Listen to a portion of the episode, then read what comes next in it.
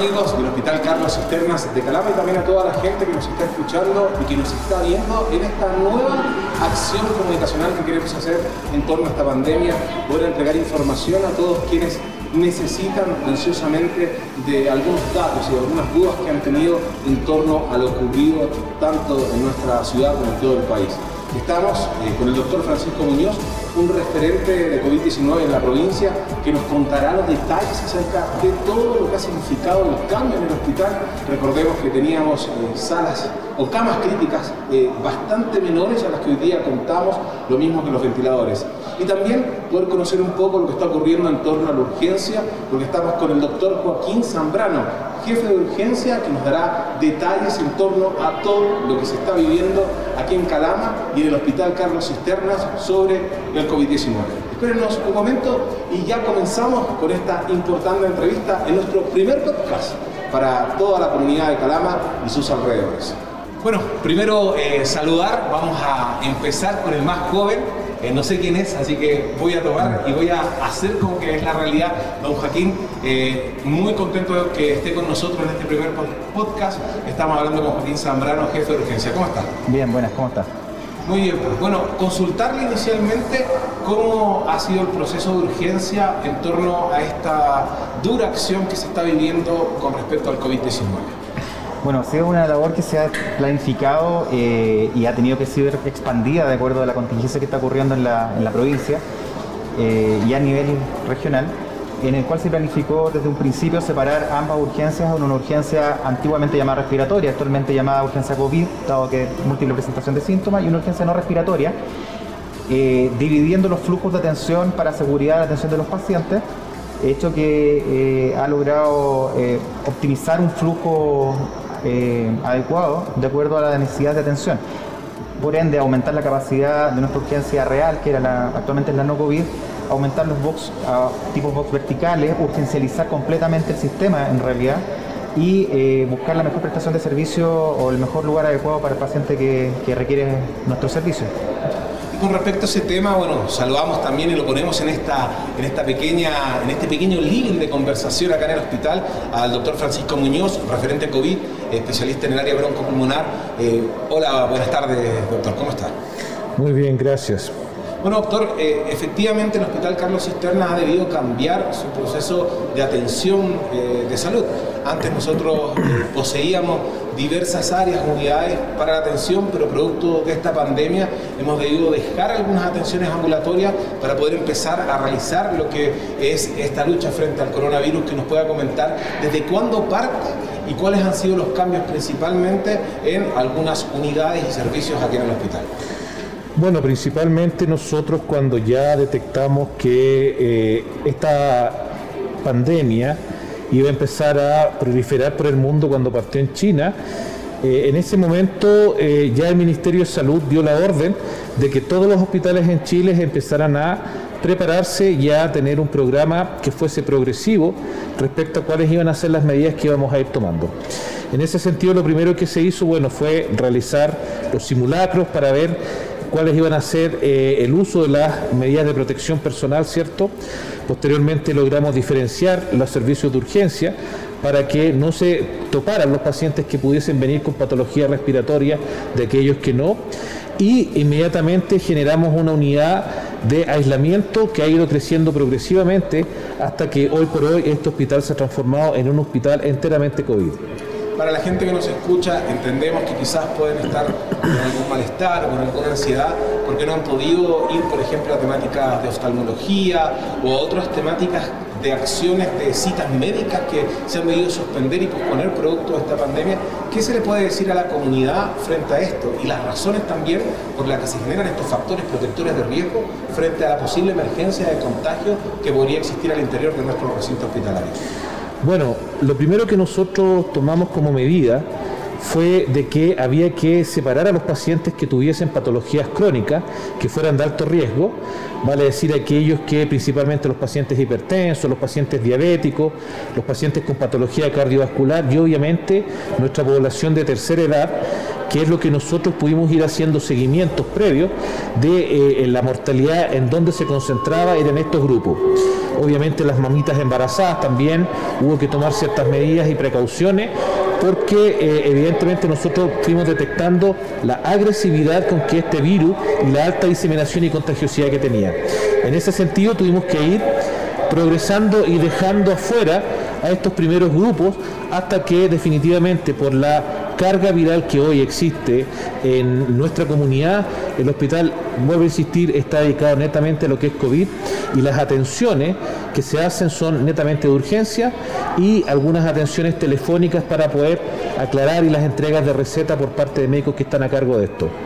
nuestros amigos que nos están escuchando en este podcast del HCC Hospital de Calama, doctor Carlos Cisternas. Nosotros estamos conversando con el doctor Zambrano, estamos conversando con el doctor Muñoz. Tratamos de poder eh, generar una especie de calma también en torno a esta situación que se está viviendo aquí en Calama. Doctor, yo le quería consultar, el aumento de urgencia ha sido quizás un tema para toda la comunidad y eso eh, es una realidad que nosotros no podemos quizás eh, sacar dentro de, los sucesos que han acontecido. ¿Cuál eh, ha sido también, digamos, las acciones y el trabajo que se ha realizado, además de la transformación de urgencia, frente al aumento de camas críticas frente al aumento de, otras, de otros insumos que podrían ayudarnos frente a la temática del COVID y a otras situaciones?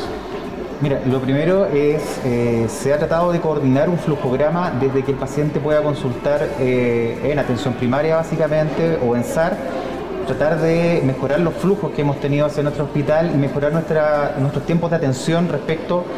a la gravedad de los pacientes, ¿no es cierto? Porque está llegando una mayor cantidad de pacientes graves. Si bien no es el número de pacientes que se atienden normalmente en urgencia, alrededor de 300 por 24 horas en época de no pandemia, eh, todos llegan con requerimiento de oxígeno, que básicamente es el estándar de tratamiento, y con la indicación de estratificar cuál es su riesgo, para poder definir cuál es la mejor unidad que le podemos ofrecer dentro de la hospitalización para poder estabilizarlo. ¿Ya? Ahora, el trabajo mancomunado de, de, toda la red de salud, ya entiéndase atención primaria, ¿no es cierto?, como derivación directa hacia nosotros como secundaria, y la coordinación con eh, otras entidades de salud de la, comunidad nos permiten tener espacios seguros que también, como dijo el doctor Muñoz, eh, se han logrado tener fuera del hospital. O sea, un paciente que venga por una enfermedad común que sea grave se va a atender en la urgencia no respiratoria o no COVID y en caso de necesitar una hospitalización se hospitaliza en un área protegida que en este minuto está haciendo camas de clínica en Loa.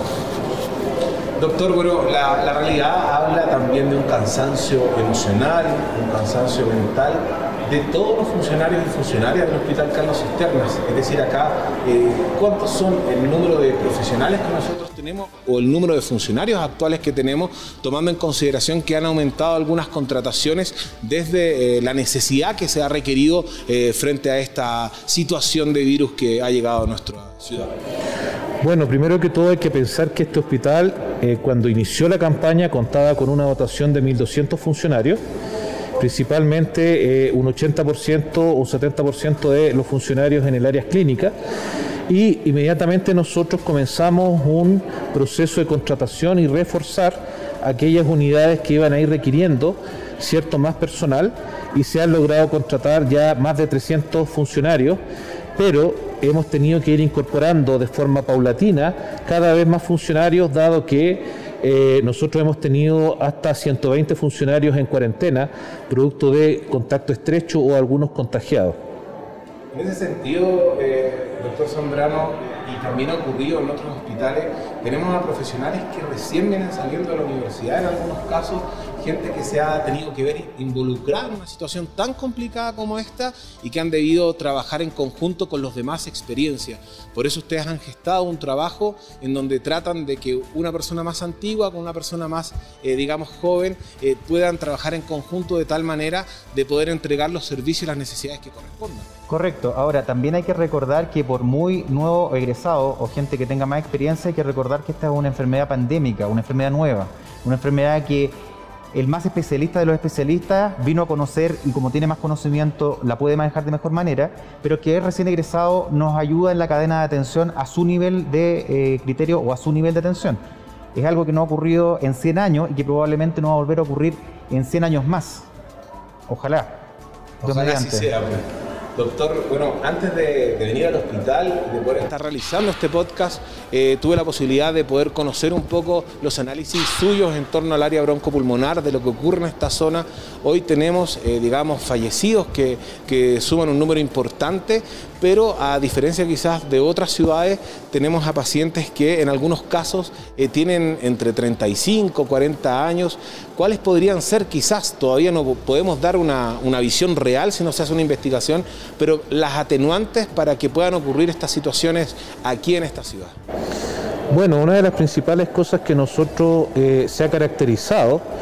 pese a todas las medidas que nosotros tomamos como hospital en cuanto a aumentar el número de camas, aumentar la complejidad de las camas, es que nos hemos encontrado con el, tipo de paciente que ingresa, que es paciente que llega muy grave y que cae rápidamente a ventilación mecánica y no solamente pacientes de tercera edad o pacientes con patologías eh, crónicas conocidas, eso nos ha llamado tremendamente la atención.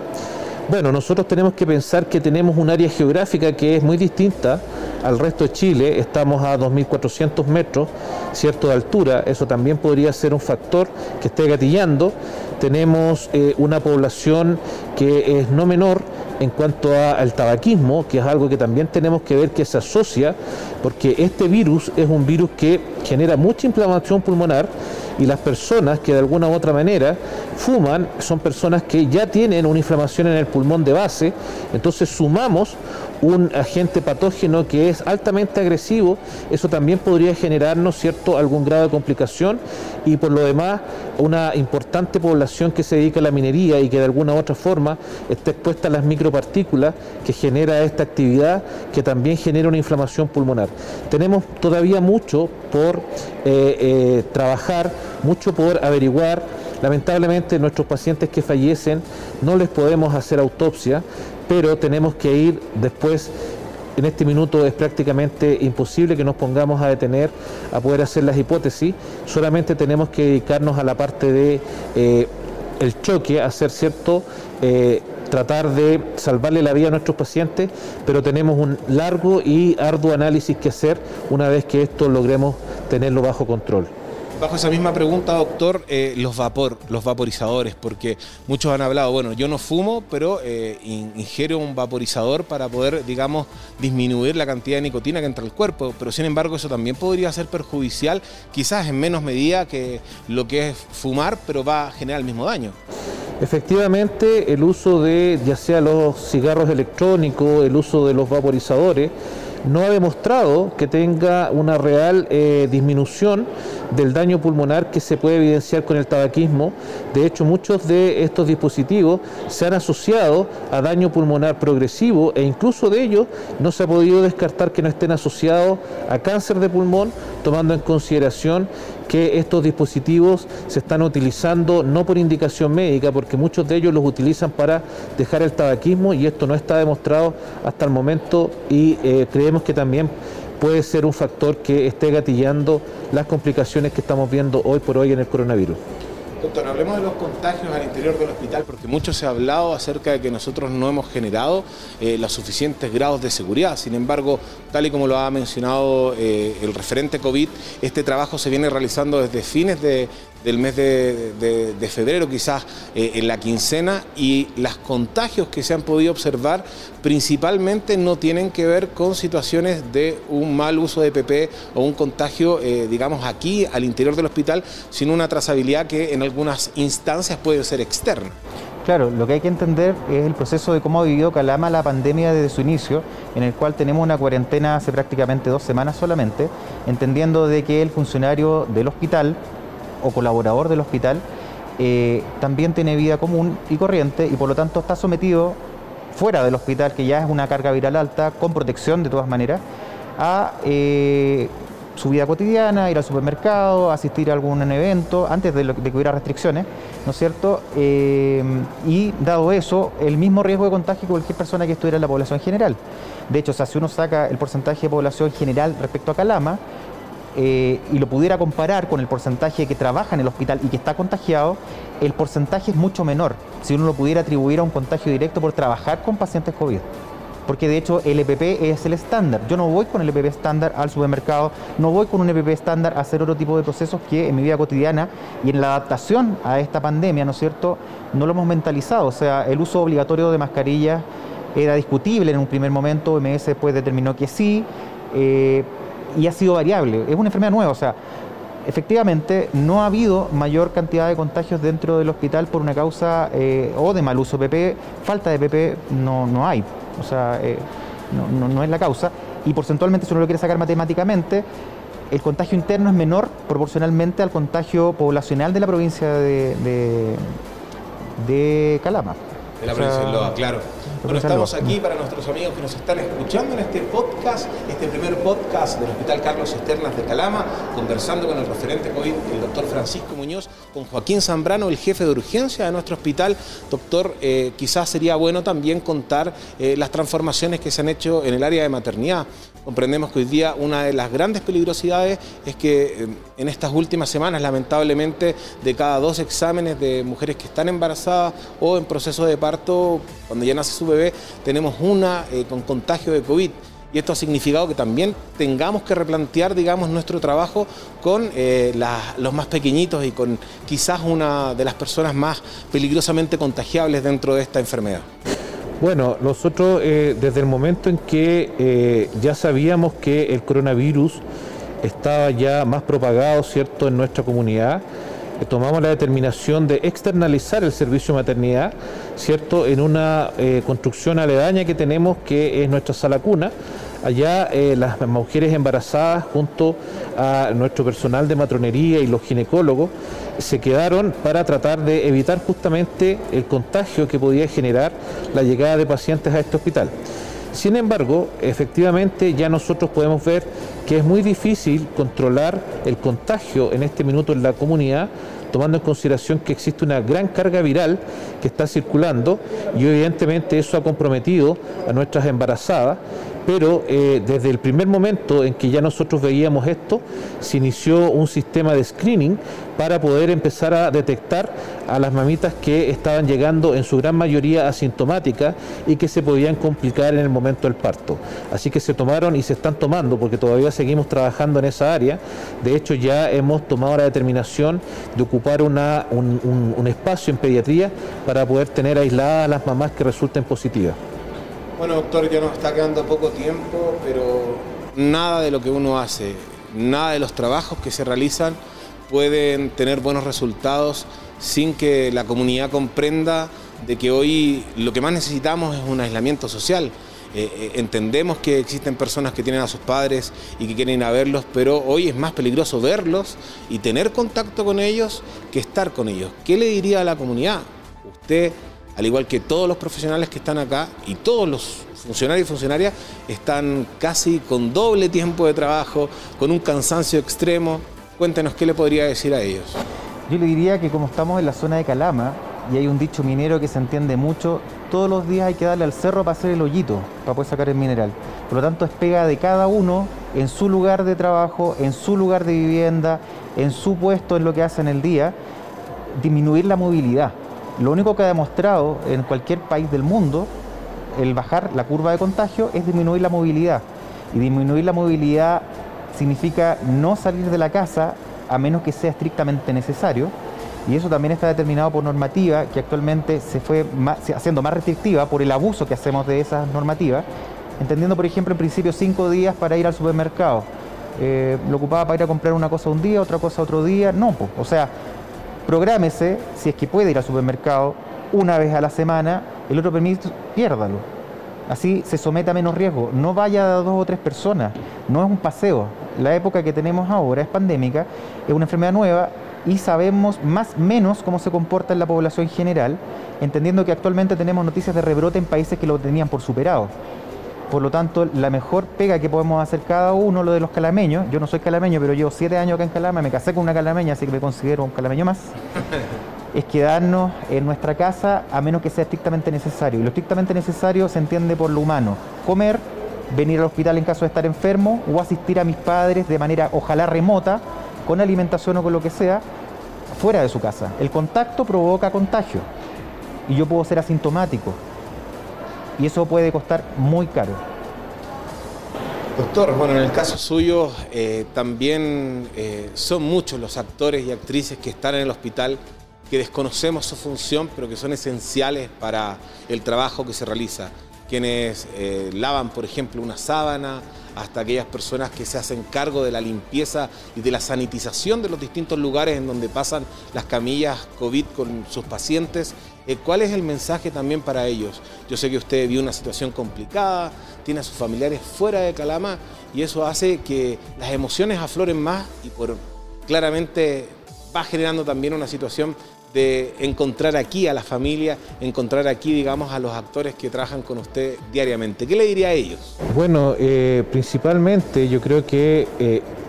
dejar en claro a la comunidad que nuestro personal está dando todo lo que tiene a un costo altísimo, a un costo eh, personal, puesto que muchos de ellos han dejado de ver a su familia, muchos de ellos se exponen día a día con sus vidas por tratar de salvar otra vida, eh, muchos de ellos están con lesiones en sus rostros, producto del uso de las mascarillas, hay un, daño, por así decirlo, una secuela emocional, porque a la gente no, le cuesta entender que para nuestros funcionarios el que un paciente fallece después de dar todos, todo, horas, horas de trabajo, horas de esfuerzo, eh, eh, de no comer, de no beber muchas veces, eh, fallece. yo creo que eso nos ha costado hacer entender, ojalá nuestra población comprenda, nosotros solidarizamos con nuestro corazón, de verdad, porque todos los calameños para nosotros son un familiar. Esta es una ciudad que es pequeña, es una ciudad que tiene gran historia, es una ciudad que tiene un tremendo significado. Este hospital costó, costó muchísimo tenerlo en pie. Eh, y créanme que estamos dando todo lo que tenemos y yo me siento tremendamente orgulloso de las personas que vienen a trabajar todos los días sacrificando sus vidas y dejando a sus familias eh, muchas veces eh, al cuidado de otras personas para poder estar acá dando la batalla día a día. Así es amigos, la gente que nos está escuchando en el podcast, nosotros ya estamos en nuestro proceso de cierre de este primer capítulo quizás un poco de minutos más, un poco de minutos menos, pero agradecemos al doctor Zambrano, agradecemos al doctor Muñoz la posibilidad de poder contarle a la comunidad acerca de lo que se está viviendo. De hecho, sé que es muy difícil para ustedes tomarse este tiempo, pero también se los agradecen aquellos que muchas veces no tienen la posibilidad de conocer eh, de viva voz de los doctores lo que se está pasando aquí en el hospital. Que les vaya muy bien, cuídense. Gracias. Gracias a ustedes. Gracias.